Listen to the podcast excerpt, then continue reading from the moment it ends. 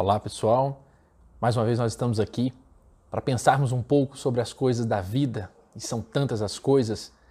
E hoje eu venho trazer um relato de algo que me marcou profundamente por toda a vida, algo que veio ainda na minha infância, quando uma pessoa muito querida, que numa situação muito improvável, acabou me dando uma das lições que eu trago até hoje comigo. Numa conversa muito singela entre o meu avô e eu lá naquela sala com ele.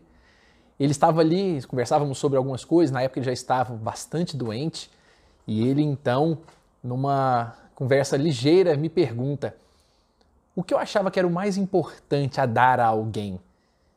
Naquela hora eu não sabia muito bem o que responder, como criança que era. Disse-lhe, talvez, dinheiro, felicidade. E falei algumas coisas e ele disse para todas elas: não, nada disso. A coisa mais importante a se dar para alguém é aquilo que ninguém tem, nem nós temos, porque todo mundo reclama que não tem.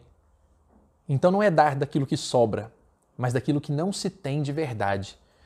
Eu na hora não havia entendido o que era e perguntei então, o que, que é que ninguém tem? E ele então respondeu, tempo. Quando ele me disse que era tempo, porque ninguém possui, eu fiquei realmente pensando por muito tempo.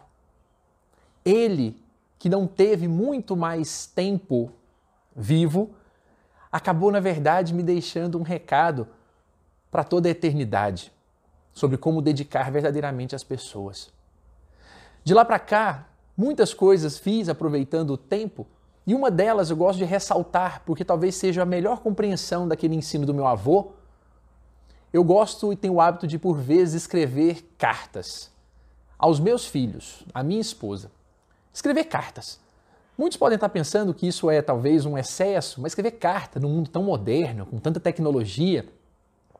Mas o recado não é exatamente o que escrever na carta. Eles adoram, por certo, meus filhos gostam de receber, porque nunca chega nada para eles na caixa de correio, a não ser as cartas que eu lhes envio. Mas mais do que isso, é na verdade o escrever. O escrever é parte do presente. Dedicar tempo à escrita, a escolher as melhores palavras, a escolher o papel, a escolher a cor da caneta. As pessoas podem pensar, mas no mundo digital, então vamos ao mundo digital. Por que não escolher o melhor emoji, a melhor mensagem? Não genérica, não para grupos diversos, para uma pessoa. Escolher alguém. Na prática, que nós passamos assim quando visualizamos isso é que hoje as pessoas reclamam do tamanho dos áudios, do tamanho dos textos, do tamanho dos vídeos. Mas curiosamente nós vivemos um tempo em que nós sentimos saudades de ouvir a voz das pessoas por mais tempo, de estar com as pessoas por mais tempo. E quando elas se dispõem a ampliar um pouco mais a fala ou a escrita, nós desgostamos. Achamos que tudo é muito rápido. Como dizem hoje nas grandes brincadeiras, esperamos virar filme para podermos então ler aquilo que nos foi dado com tanto carinho e tanto proveito. Então, ouvir o som da voz das pessoas, tirar um tempo para ouvi-las, é talvez um dos grandes segredos de nós nos conectarmos a essas pessoas. Não é só mandar um recado, é elaborar algo de verdade, um esforço para mostrar e demonstrar carinho pela pessoa. Escolher um envelope, escolher uma cor de letra, escolher um texto específico, já a tornaria extremamente sensível e especial pelo desejo e o prazer de fazê-lo. É como preparar uma aula. Nós, para prepararmos uma aula de verdade, não deixamos para preparar no dia, preparamos com antecedência. Para que ela seja memorável, inesquecível, você elabora todos os detalhes antes. Então coloca toda a sua dedicação, todo o seu amor naquilo que faz, no tempo que dedica às pessoas. Porque o tempo tem figuras e formas, ideias diferentes para muitas pessoas. A pessoa que está, está perto de morrer, para ela o tempo tem um significado. Para a pessoa que está esperando uma prova, é outro. Para quem espera o resultado de um exame, é outro. Para aquela pessoa que está vivendo um momento de alegria, numa festa com os filhos, os amigos, os netos, o tempo significa outra coisa. Quando se está ao lado da pessoa amada, ouvindo uma música, ouvindo a voz de um amigo, quando se emociona ao ver um filme, o tempo é outro. Então, cada pessoa identifica o tempo de uma, de uma forma muito especial. Por isso, Einstein estava coberto de razão, embora falasse no aspecto científico. O tempo é mesmo relativo e não pode ser medido nem num lugar de uma forma só, em vários lugares de uma mesma forma, porque cada um entende de um jeito diferente. Então, doar o seu tempo, quando nós hoje fazemos um convite doce para doar o tempo, para brincar com os filhos, para ligar para alguém, mandar uma mensagem, ir a um trabalho assistencial possível, fazer qualquer proposta que seja doar a alguém, não se trata apenas de um momento, mas se trata talvez de uma experiência entregue de amor. Meus filhos ultimamente têm nos cobrado tempo, tempo para brincar. Isso me fez, na verdade, pensar com muito carinho em vir aqui hoje para refletir se não é exatamente isso que preciso dar a eles nesse momento muito mais do que quaisquer outras coisas: tempo. E pensando assim, quando nós pensamos em tempo, nós começamos a entender então que a lógica de entregar é entregar-se a alguém.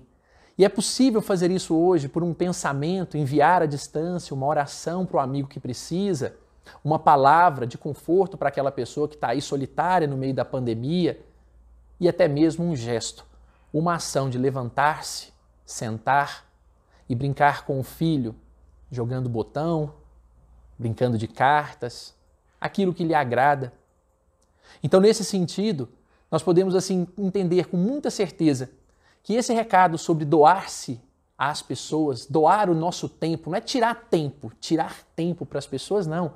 Doar nosso tempo com amor às pessoas pressupõe a ideia de que no futuro nós não teremos mais aqueles epitáfios ligados àquelas, àquela, àquela, àquela locução verbal né, no pretérito imperfeito. Eu devia ter feito isso, podia ter feito isso. Talvez nós falemos isso muito menos do que hoje, porque tudo aquilo que nós deveríamos ter feito, fizemos. Tudo que poderíamos fazer, fizemos. Então, meu avô não imaginava, talvez, que aquele pequeno recado, numa conversa tão despropositada naquela ocasião, em que ele falava sobre tempo. Talvez ele imaginasse que nós esqueceríamos disso. Hoje fica aqui registrado e eternizado. Talvez aí atendendo aquilo que o belo Mário Quintana falava. Se for para me esquecer, só peço uma coisa. Esquece-me bem devagarinho. Não vamos mais te esquecer. Porque na prática, se eu pudesse hoje querer o som da minha filha gritando, fazendo birra, eu queria um tempo. Queria de verdade ouvi-la por um instante que fosse. E recomendo a todos que aqueles com quem efetivamente em algum momento nos desgastamos, brigamos, desentendemos, se não é hora de refletir de verdade e pensar se eu não quero tempo com a pessoa que amo. E aí, obviamente, aproveitá-lo porque pode chegar o tempo em que não teremos mais essa oportunidade. E aí então a bela Cora Coralina vem nos explicar, dizendo-nos: não sei se a vida é curta ou longa demais, mas sei que nada do que vivemos tem sentido se não tocamos o coração das pessoas. Mais uma vez, dedicar tempo, entregar o seu melhor. Por isso, Sêneca, à época de Jesus, já nos dizia: apressa-te Apressa-te a viver bem e pensa que cada dia é por si só uma vida. Cada dia é uma vida. Acordamos e ao raiar do dia vivemos. Vivemos um dia. Então, se eu pudesse, neste instante, dar um presente a cada um, eu não daria doce de leite. Eu daria tempo. Tempo, talvez, para comer doce de leite. Mas um tempo, na verdade, para perceber, para seguir os dizeres de meu velho vô. Porque se eu poderia te dar tempo, agora que eu estou lembrando, eu dei mesmo. Que esses minutos que eu acabei de trazer aqui sejam todos seus. Vá lá agora. Dê o seu tempo. Dê a si mesmo. A sua dedicação, a sua doçura, o seu amor, aquilo que de mais importante você tiver Dê a alguém.